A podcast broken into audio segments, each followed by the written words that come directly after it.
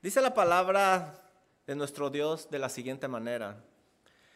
Habitaron los jefes del pueblo en Jerusalén. Y aquí vemos una palabra clave en este capítulo, habitar. Aquí se nos dice que los jefes se cambiaron a vivir dentro de la ciudad de Jerusalén. Dice el resto del versículo. Mas el resto del pueblo echó suertes para traer uno de cada diez para que morasen o habitasen, es la misma palabra, en Jerusalén. Aquí vemos un segundo grupo que se fue a habitar dentro de Jerusalén. Era el 10% de las familias. Sigue este versículo diciendo lo siguiente. Jerusalén, ciudad santa. Subrayen esa palabra, santa. No era cualquier ciudad, era la ciudad santa, escogida por Dios Qué gran privilegio vivir ahí. El resto del versículo dice lo siguiente, y las otras nueve partes en las otras ciudades. En otras palabras, el 90% de las familias habitaron fuera de la ciudad. Versículo número 2.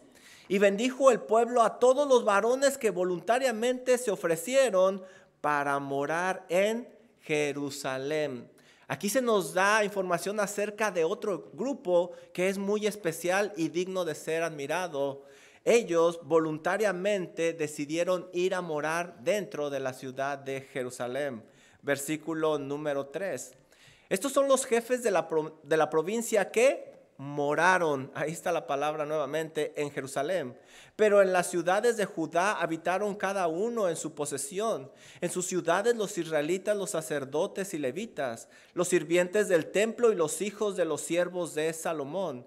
En Jerusalén pues habitaron, ahí está la palabra nuevamente, habitaron algunos de los hijos de Judá y de los hijos de Benjamín, de los hijos de Judá, Ataías, hijo de Usías, hijo de Zacarías, hijo de Amarías, hijo de Cefatías, hijo de Mahalalel, de los hijos de Fares, Maasías, hijo de Baruch, hijo de Colhos, hijo de Asaías, hijo de Adaías, hijo de Joirid, hijo de Zacarías, hijo de Siloni, y el resto del capítulo se la pasa mencionando muchos nombres que quizá para ti y para mí no son tan relevantes, pero no para Dios.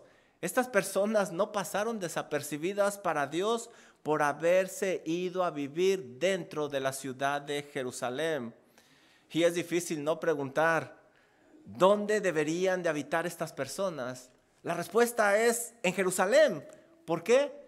Porque Dios quería que habitaran ahí y ellos fueron obedientes y en la obediencia hay bendición de Dios. Es mi oración que como estas familias, tú y yo busquemos habitar donde Dios quiere que estemos, porque ahí habrá seguridad y habrá bendición.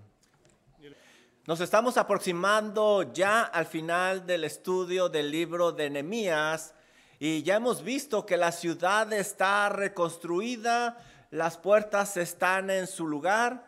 Parecía que estaba en un estado deplorable. ¿Recuerdas cuando Nemías llegó a reconstruir la ciudad? La sorpresa con la que se topó. Dice Nemías capítulo 2 versículo 13 lo siguiente, ¿cómo encontró Nemías esta ciudad?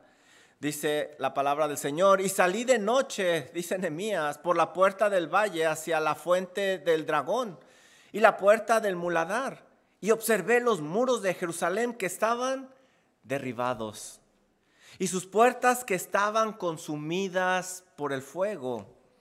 Dice Nehemías, pasé luego a la puerta de la fuente y al estanque del rey, pero no había lugar por donde pasase la cabalgadura en la que iba.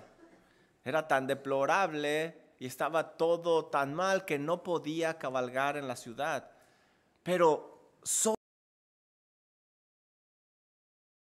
por la poderosa mano de Dios, ellos levantaron esos muros y pusieron las puertas en su lugar.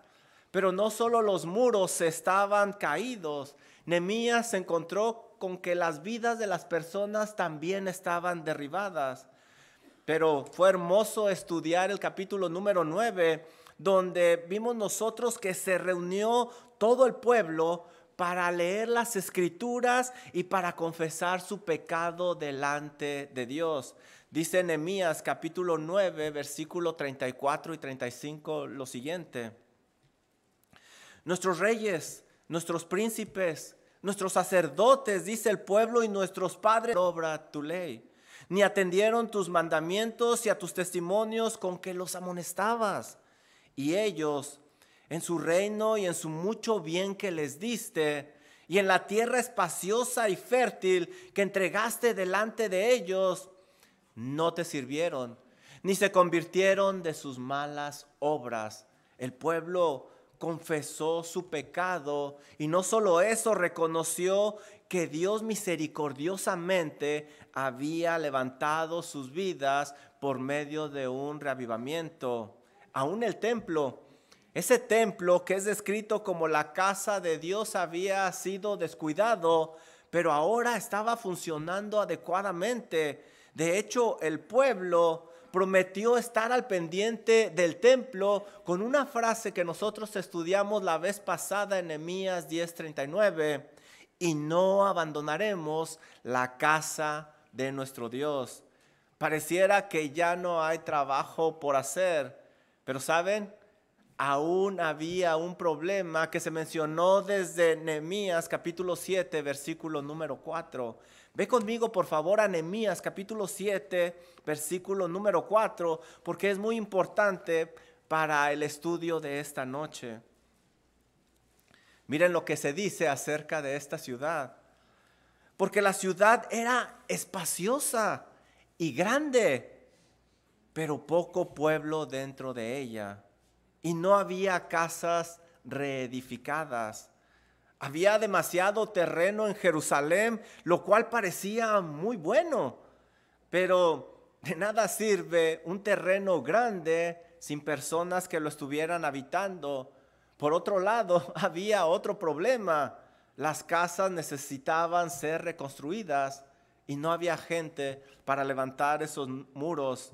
En esas condiciones era muy fácil que ellos siguieran siendo víctimas de los enemigos. ¿Sabes? Aún había trabajo por hacer. Por esa razón, en este capítulo, Nemías va a organizar a las familias nuevamente para habitar esa ciudad.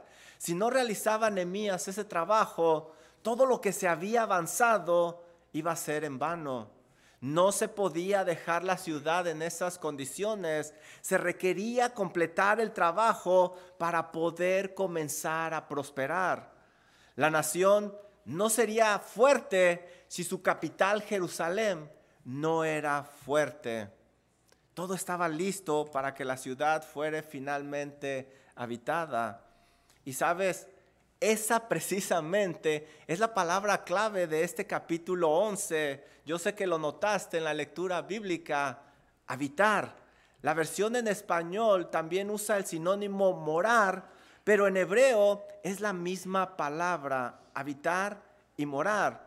Vamos a encontrar esa palabra habitar 11 veces en este capítulo, lo que nos enseña que es importante y es el tema. Por ejemplo, dice el versículo 1, habitaron los jefes del pueblo. Dice el versículo 3, estos son los jefes de la provincia que moraron o habitaron en Jerusalén. Versículo 4, en Jerusalén pues habitaron algunos de los hijos de Judá y si usted sigue leyendo el capítulo se va a encontrar esa palabra una y otra vez. ¿Qué significa la palabra habitar? Bueno, si tú vas al diccionario, te va a decir que significa sentarse, es decir, estar en un estado de descanso, de comodidad. También es sinónimo de permanecer, lo cual indica asentarse o quedarse en un lugar. Otro sinónimo es quedarse para indicar que ya no se está en movimiento. ¿Te das cuenta? Básicamente Dios quería que estas familias se asentaran, que se quedaran, que vivieran dentro de Jerusalén. Si alguien les preguntaba a estas familias dónde debían habitar, Ellos debían de responder en Jerusalén. En Jerusalén porque ahí es donde Dios quiere que moremos. Este capítulo nos va a mostrar cuatro grupos de familias o personas que morarían dentro de la ciudad. El primer grupo va a ser de aquellos que cambiarían su residencia a estar dentro de la ciudad porque eran los líderes, tenían que vivir ahí. El segundo grupo va a ser elegido por medio de la suerte, es el 10% de las familias tenían que irse a vivir ahí. Y también el siguiente grupo es de aquellos que voluntariamente decidieron ir a vivir dentro de la ciudad. Y el cuarto grupo es el que leímos nosotros en el capítulo 7, versículo número 4, que ya vivían ahí un pequeño grupo. ¿Sabes? Vamos a ver en este capítulo la importancia de habitar donde Dios quiere que estemos, porque entonces vamos a recibir su bendición. A este pueblo se le pidió morar dentro de la ciudad santa Jerusalén, y eso no va a ser fácil. Va a requerir un esfuerzo de su parte. ¿Dónde habitarás en esta tierra tú? Es mi oración que respondas como esta gente en el lugar donde Dios quiere que estés. Y ese va a ser nuestro primer punto. ¿Dónde habitarás en esta tierra? Dios permita que digas donde Dios quiere que esté. Mira el versículo número uno, lo que nos dice. Habitaron, habitaron. El capítulo comienza con esta palabra que te digo que es clave y está once veces en este capítulo. Este pueblo había pasado por mucha oposición, habían tenido que trabajar fuertemente, pero finalmente, por su misericordia, les estaba permitiendo terminar la construcción para que moraran dentro de la ciudad. Dice el versículo número uno, habitaron los jefes del pueblo en Jerusalén. Este es el primer grupo que yo te decía, el cual cambió su residencia dentro de Jerusalén porque eran los líderes y eso es lógico, ¿no crees? Como jefes tenían la obligación de poner el ejemplo y hacer ese cambio en su vida. Era muy importante que ellos estuvieran viviendo dentro de la ciudad, porque con los muros ya en su lugar, la ciudad comenzaría a prosperar y por lo tanto había que protegerla y los jefes deberían de ser los primeros en estar ahí cuidándola. También ellos deberían de asegurarse que el templo siguiera funcionando adecuadamente sin ninguna interrupción. Este es el primer grupo. El resto del versículo nos describe otro grupo de personas. Miren lo que dice. Mas el resto del pueblo echó suertes para traer uno de cada diez para que morase en Jerusalén, ciudad santa, y las otras nueve partes en las otras ciudades el segundo grupo que se menciona cambió su residencia a Jerusalén por medio de la suerte. El 10% de cada tribu iba a vivir dentro de Jerusalén y el resto, el 90%, iba a permanecer viviendo fuera en otras poblaciones. Pero es interesante lo que dice aquí, ¿no crees? Para elegir a estas familias se tuvieron que echar suertes. Y sabes, este era un medio válido en el antiguo pacto para saber la voluntad de Dios. Dice Proverbios 16:33, la suerte se echa en el regazo, mas de Jehová es la decisión de ella. También el echar suertes era considerado una manera justa de tomar decisiones. Dice Proverbios 18, 18 lo siguiente, la suerte pone fin a los pleitos y decide entre los poderosos. Lo que ellos estaban haciendo en aquella época no era algo pecaminoso. ¿Sabes? Ahora, en nuestros días, que estamos bajo el nuevo pacto, no necesitamos echar suertes. De hecho, la palabra suerte en esta época actual es muy diferente a lo que acabamos de leer en la Biblia. Las personas creen que la suerte es la capacidad de alterar el futuro de una manera supersticiosa, pero esto está muy lejos de lo que me enseña la palabra de Dios, las sagradas escrituras. La Biblia enseña que el futuro está en las manos del Dios soberano, no en la superstición. Así es de que tú y yo no tenemos por qué creer en la suerte, creemos en un Dios que está en control de todas las cosas. Ahora, como vemos, era necesario repoblar esta ciudad porque no tenía suficientes habitantes. Cuando la población comenzara a crecer, ellos iban a tener más recursos y podrían defenderse mejor. Pero para eso iba a requerir un esfuerzo de parte de las familias. Ellos habían estado viviendo fuera de la ciudad por alrededor de 100 años aproximadamente. Hacer un cambio no iba a ser tan sencillo se necesitaría algo de sacrificio, cambiar su comodidad por el bien de la ciudad santa. Por eso fue necesario elegir familias al azar, porque muy seguramente muchos no estaban muy de acuerdo en irse a vivir dentro de Jerusalén. Pero ese esfuerzo iba a valer la pena porque estarían contribuyendo a una ciudad donde 450 años después iba a estar caminando su Salvador, el Señor Jesucristo. Mira lo que dice Mateo 16, 21. Desde entonces comenzó Jesús a declarar a sus discípulos que era necesario ir a Jerusalén. Esa es la misma ciudad a la cual Dios les está pidiendo que la habiten. ¿Qué sucedería en esa ciudad? Miren lo que dice Mateo 16, 21. Era necesario ir a Jerusalén y padecer mucho de los ancianos, de los principales sacerdotes y de los escribas y ser muerto y resucitar al tercer día. Ahí, ahí es donde el cordero, el cordero de Dios quitaría el pecado del mundo. Qué gran bendición, qué gran honor vivir en la misma ciudad. No era simplemente hacer un cambio de residencia para contribuir para el progreso de una ciudad. Había un plan mucho más superior a eso. Y ellos iban a ser parte de ese plan divino. ¿Sabes? Cuando Dios te pide hacer algo, no lo veas con los ojos humanos. No lo veas como algo pequeño. ¿Cómo sabes tú que esa pequeña semilla con el tiempo va a generar un gran roble para la gloria de Dios, como en este caso.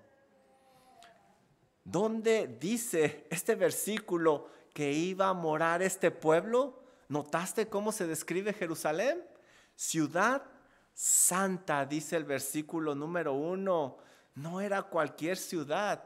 Ellos iban a vivir en Jerusalén. Esta es otra palabra clave porque se repite siete veces en este capítulo Jerusalén. Este versículo la describe como ciudad santa, es decir, apartada por Dios con un propósito especial. Y ya vimos en Mateo qué propósito tenía esa ciudad. Ahí es donde estaba el templo donde se adoraba al Dios verdadero. Ahí, en esa ciudad, Dios había decidido poner su santo nombre. Ahí es donde Dios estaba mostrando su misericordia para este pueblo que se había arrepentido, como leímos en el capítulo número uno. Déjame leerte Nehemías capítulo 1, versículo 8 y 9. Acuérdate ahora de la palabra que diste a Moisés tu siervo diciendo, está Nehemías orando si vosotros pecares, yo os dispersaré por los pueblos. Pero si os volvieses a mí y guardares mis mandamientos y los pusieres por obra, aunque vuestra dispersión fuere hasta el extremo de los cielos, de ahí os recogeré y os traeré. Mira lo que está diciendo Nemías, y os traeré al lugar que escogí para hacer habitar ahí mi nombre. ¿Y cuál es ese lugar? Jerusalén.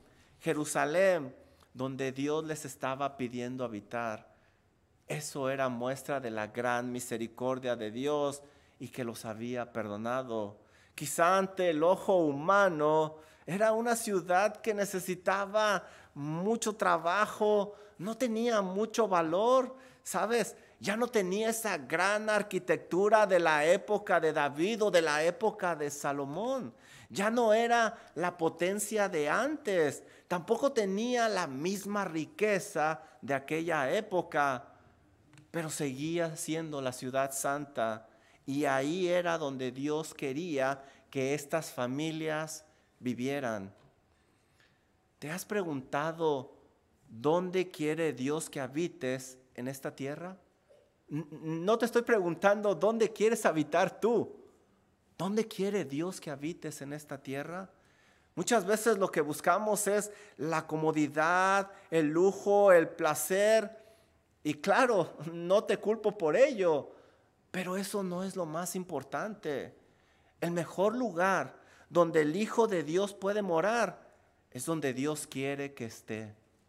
Porque estará dentro de su voluntad y eso traerá gloria al nombre del Señor. Y sabes, eso trae bendición. Estar donde Dios no quiere que estés representa estar fuera de su voluntad y estar en medio de mucho peligro. Debemos de estar conscientes de estar donde Dios quiere que estemos. El siguiente versículo describe el siguiente grupo que se iría a vivir a Jerusalén, un grupo muy, muy especial. Mira el versículo número 2. Y bendijo el pueblo a todos los varones que voluntariamente, subrayen esa frase, esa palabra, voluntariamente se ofrecieron para morar en Jerusalén. El tercer grupo que cambió su residencia a Jerusalén fueron aquellos que voluntariamente, sin que nadie se los pidiera, que no necesitaban ser parte de un sorteo, se fueron a vivir dentro de la ciudad de Jerusalén. Ellos estaban conscientes de lo que significaría ese cambio. Ponte a pensar en esto. Iban a dejar su comodidad y su estabilidad, donde quizás por tantos años a lo mejor ya habían prosperado. Iban a tener que comenzar de nuevo. Y no sería fácil porque los negocios dentro de la ciudad no serían igual a los negocios de afuera de la ciudad. Vivirían en una ciudad que estuvo en ruinas por mucho tiempo y necesitaba mucho, mucho mantenimiento todavía. Dejarían amistades, dejarían familias y su círculo social. Ese cambio también iba a requerir de mucha valentía porque Jerusalén como ciudad principal iba a ser el blanco de los invasores cuando quisieran derrotar a los judíos. Pero ellos voluntariamente levantaron su mano y dijeron, yo quiero ir ahí a habitar porque ahí Dios quiere que moremos. Por esa razón, leemos en este versículo que estas familias fueron dignas de admiración y de bendición por esa disponibilidad. El pueblo adaptó su vida, estas familias adaptaron su vida a la necesidad que Dios pedía cubrir, en lugar de adaptar a Dios a su comodidad. Qué hermoso es cuando hay una necesidad y alguien da un paso al frente, sale de su comodidad y dice, aquí estoy yo. Si el Señor me necesita, aquí estoy yo. Ese tipo de personas en realidad son dignas de admiración porque más allá de su labor y de su esfuerzo, muestran un gran amor por su Salvador, comprenden lo que Cristo Jesús ha hecho por ellos. Esa actitud es admirada por Dios, como lo hizo con el profeta Isaías. ¿Cómo no recordar Isaías 6:8 cuando Dios dice, ¿a quién enviaré? ¿Y quién irá por vosotros? ¿Y qué dice Isaías? Señor, heme aquí, envíame a mí.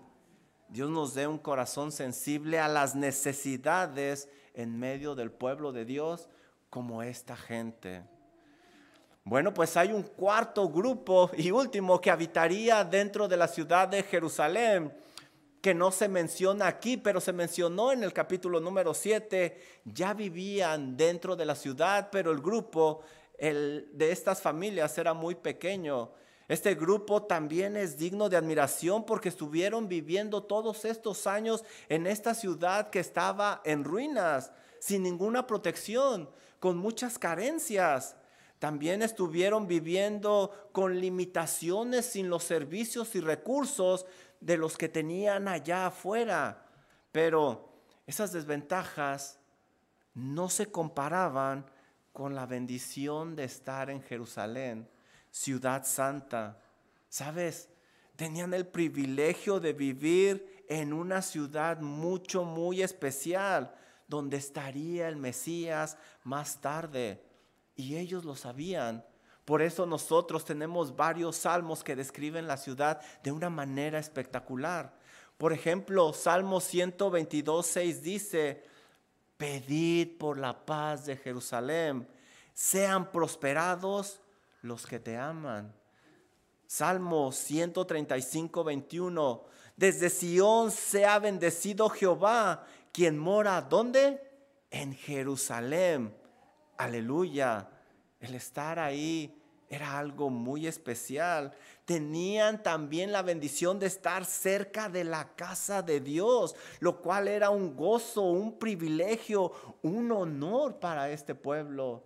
Por eso tenemos salmos como el 27.4 que dice, una cosa he demandado a Jehová y esa buscaré, que esté yo en la casa de Jehová todos, todos los días de mi vida, para contemplar la hermosura de Jehová y para inquirir en su templo.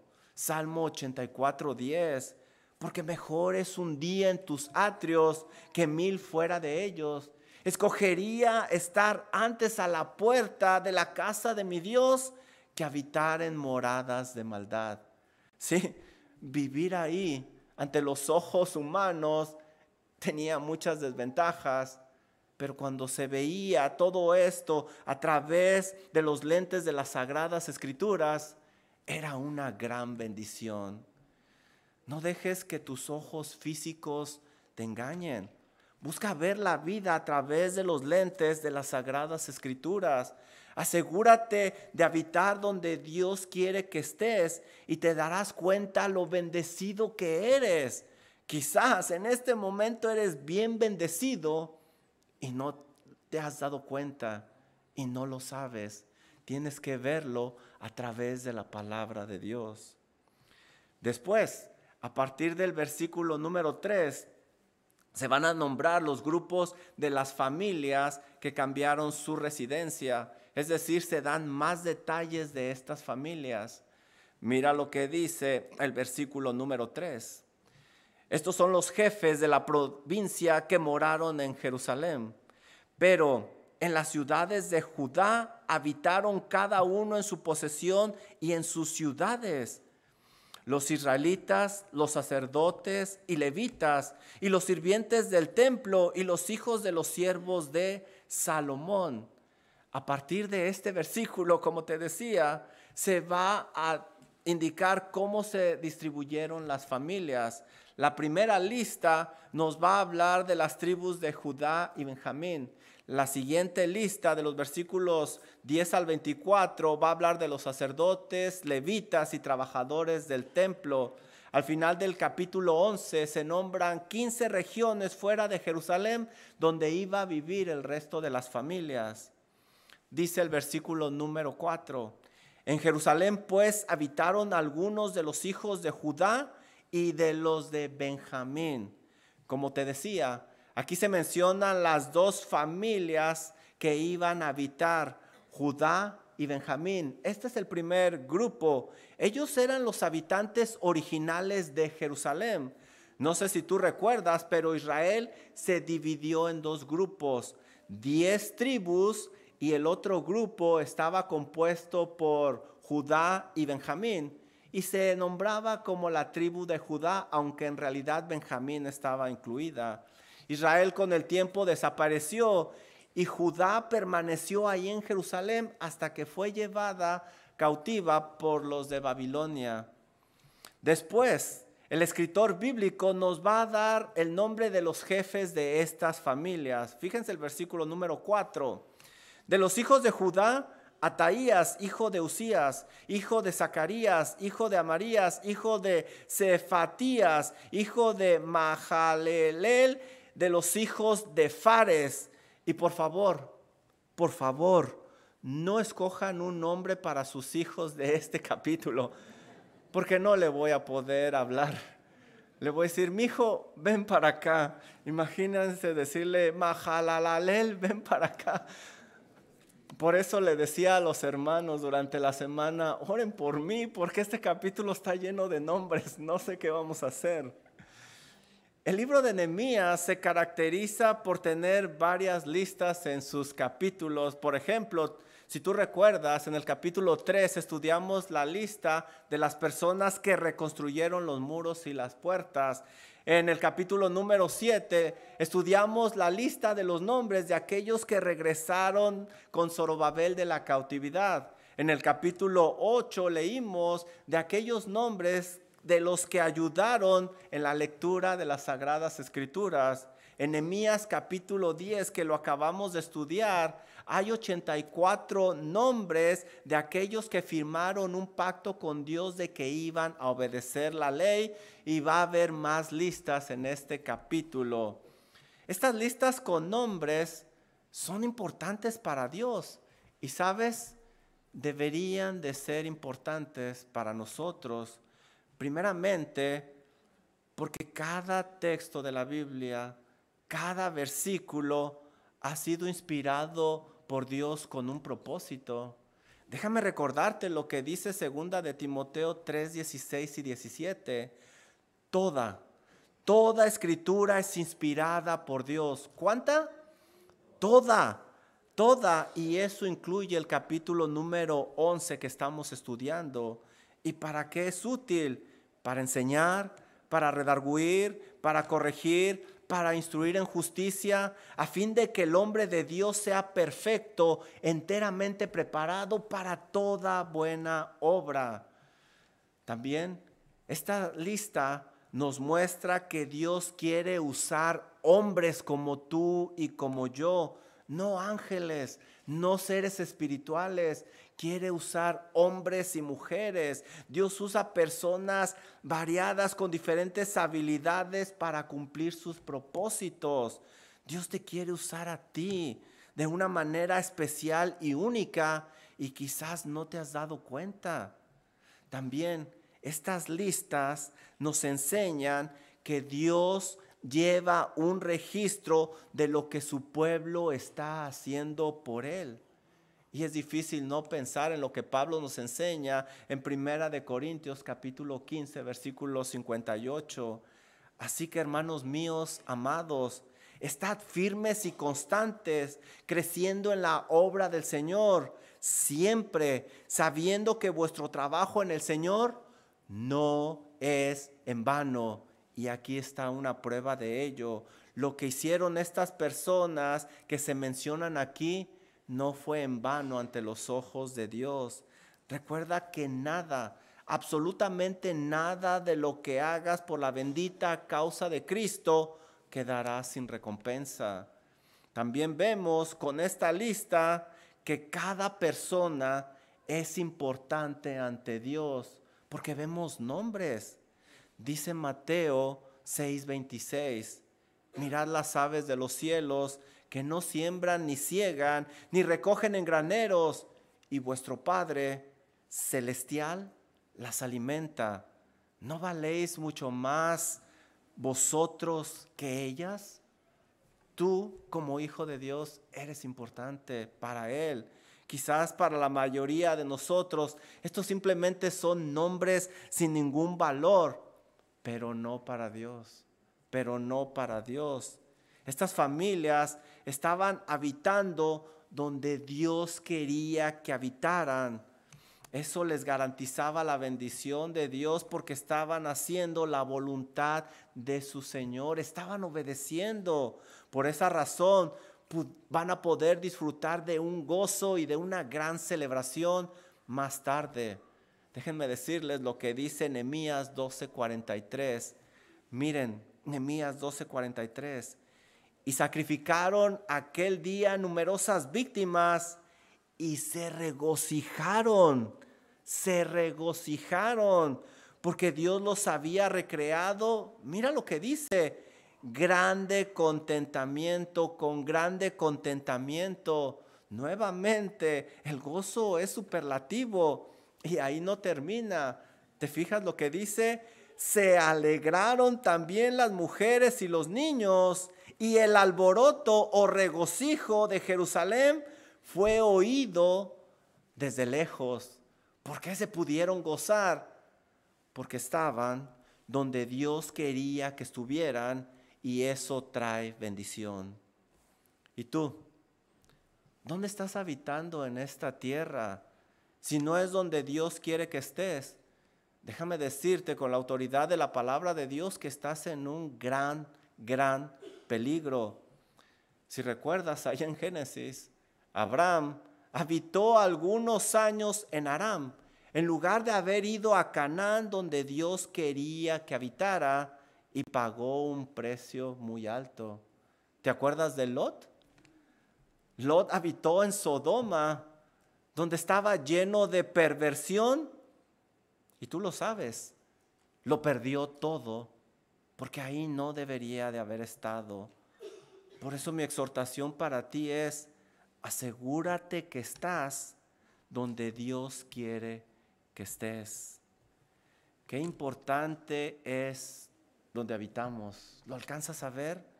Porque donde está nuestra, nuestra habitación, eso nos provee un sentido de seguridad, un sentido de tranquilidad, de comodidad. Incluso existen varias frases que describen lo que te estoy diciendo, esta gran verdad. Hay frases como hogar, dulce hogar. O también no hay lugar como mi hogar. Si este lugar es importante, porque ahí vas a pasar varios años, cuánto más importante es el lugar donde tú y yo pasaremos toda la eternidad. No quisiera dejar pasar la oportunidad de este tema para invitarte a pensar dónde habitarás en la eternidad. ¿Te has puesto a pensar en eso? Es mi oración que cuando te pregunten, ¿dónde habitarás en la eternidad? Respondas como este pueblo, en el cielo, en el cielo, porque Jesús es mi Señor y mi Salvador, porque me he arrepentido de mis pecados y puesto mi fe en Él porque Jesús es mi Señor y mi Salvador. Y este es nuestro segundo punto de esta tarde, ¿dónde habitar en la eternidad? ¿Dónde habitaremos en la eternidad? Es algo inevitable. Y tristemente, pocas veces, muy pocas veces ponemos una pausa en nuestra vida para pensar en ello. Vivimos como si nunca fuéramos a morir aun cuando sabemos que todo lo que vemos en esta tierra realmente es temporal y negamos esa realidad. El hombre más sabio, aparte del Señor Jesucristo que habitó sobre esta tierra, Salomón, nos anima a pensar en esta realidad en el libro de Eclesiastés. Permíteme leerte lo que dice Eclesiastés capítulo 3 versículo 1 y 2. Todo tiene su tiempo y tú y yo lo sabemos. Y todo lo que se quiere debajo del cielo tiene su hora. Tiempo de nacer y tiempo de morir. Ese mismo Salomón, más adelante, ese mismo Salomón, quien probó todos los placeres de la vida, nos anima a pensar dónde pasaremos la eternidad. Por favor, ve conmigo a Eclesiastés capítulo 12, versículo 13 me gustaría que vieras este versículo con tus propios ojos. Eclesiastés capítulo 12, versículo 13. Este hombre sabio escribe lo siguiente. Después de hacer toda su disertación y todo su estudio, él llega a esta conclusión. El fin de todo el discurso es este. Teme a Dios y guarda sus mandamientos, porque esto es el todo del hombre. Salomón dice que lo más importante es temer a Dios y obedecerle. ¿Pero por qué? Mira lo que dice el resto del versículo. Porque Dios traerá toda obra a juicio juntamente con toda cosa encubierta, sea buena o sea mala. Es solo cuestión de tiempo cuando tú y yo estaremos delante de nuestro Creador y tendremos que rendir cuentas por lo que hicimos en esta tierra. Ese día llegará y nadie lo va a poder evitar. Es solo cuestión de tiempo. Nos lo dice Salomón. Tenemos que pensar en ese día. De nada nos sirve negarlo. Debemos de prepararnos para nuestro encuentro con nuestro Dios. Porque eso determinará dónde pasaremos la eternidad. ¿Dónde quiere el Señor Jesús que habiten aquellos que realmente tienen una relación personal con Él?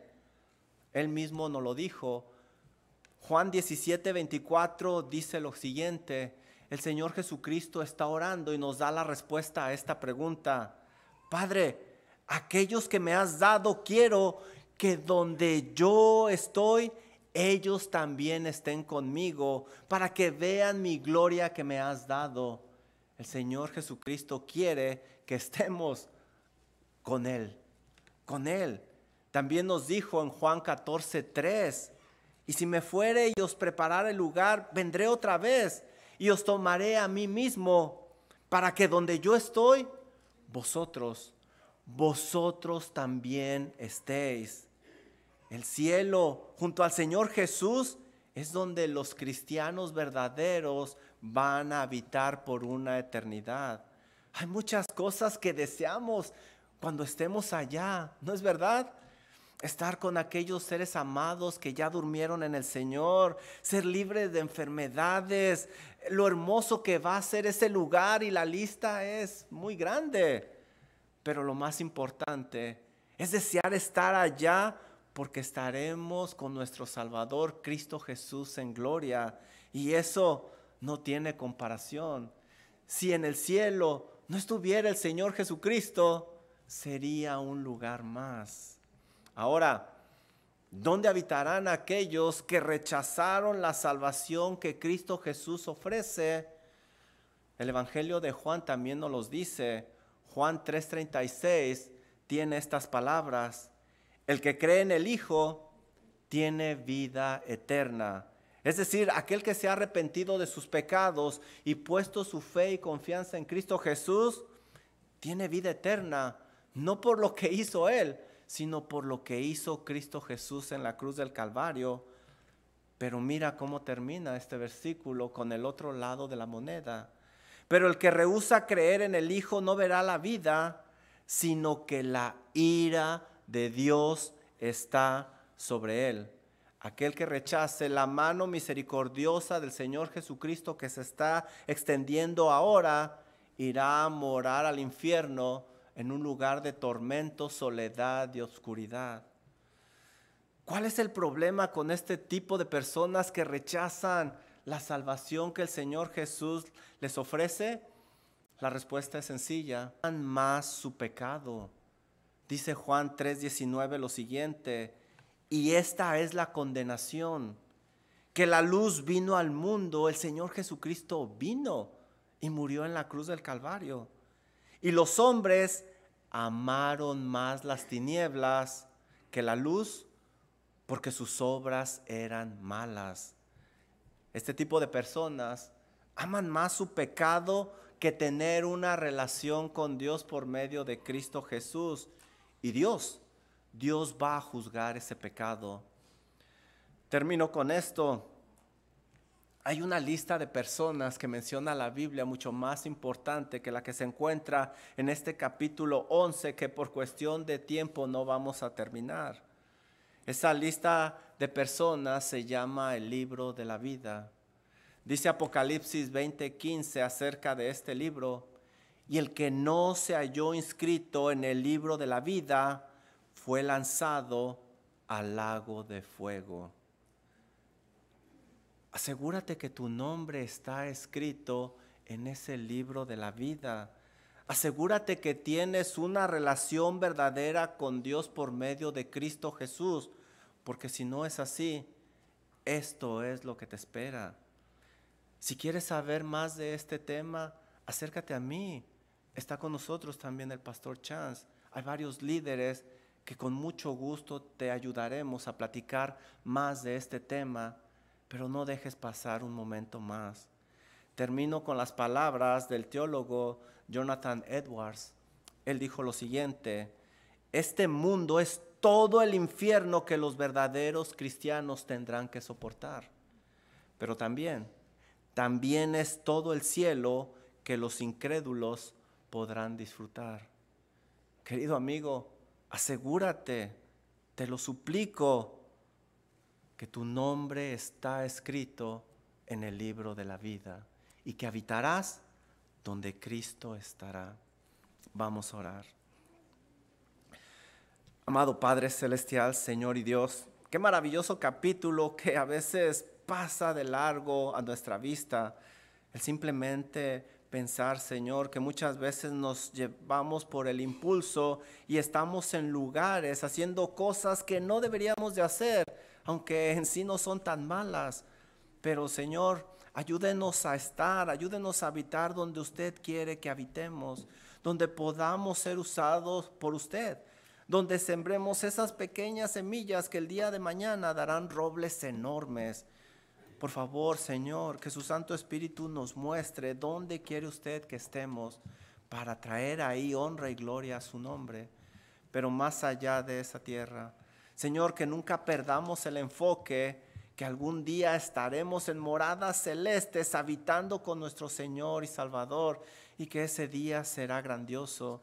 Y como decía Jonathan Edwards, la vida a veces se torna tan difícil, tan complicada, pero que es un poco de años, Señor, comparado con una eternidad allá a un lado de nuestro Salvador. Padre, oro humildemente por aquellas personas que nos están escuchando y no tienen en realidad una relación personal con usted por medio de su Hijo Cristo Jesús. Oro, Señor, para que usted tenga misericordia de esos corazones, para que los toque, Señor, porque sabemos que si usted no toca esos corazones, nada sucederá. Padre, suplicamos que tenga misericordia de esas vidas. Gracias Señor por lo hermoso de su palabra y gracias por el esfuerzo que hacen mis hermanos de estar aquí domingo por la tarde en su casa de oración para darle a usted toda la honra, toda la gloria que se merece. Oramos en el nombre precioso de su Hijo Jesucristo. Amén y amén. Por favor póngase de pie y vamos a cantar este canto que nos recuerda en quién debemos construir nuestra vida.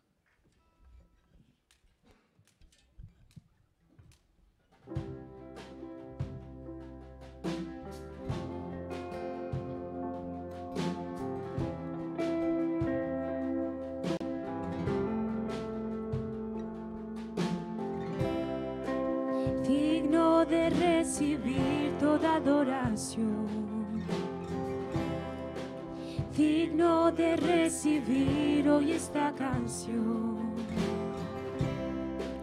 Digno de entregarte mi corazón, vivo por ti.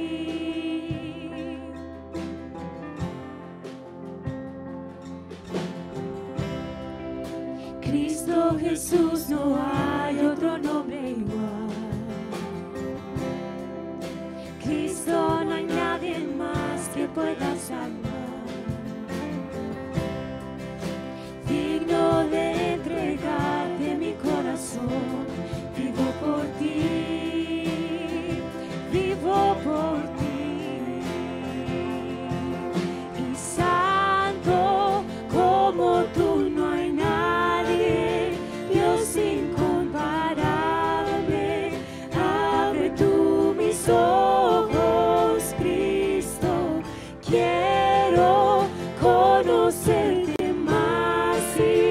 saved you.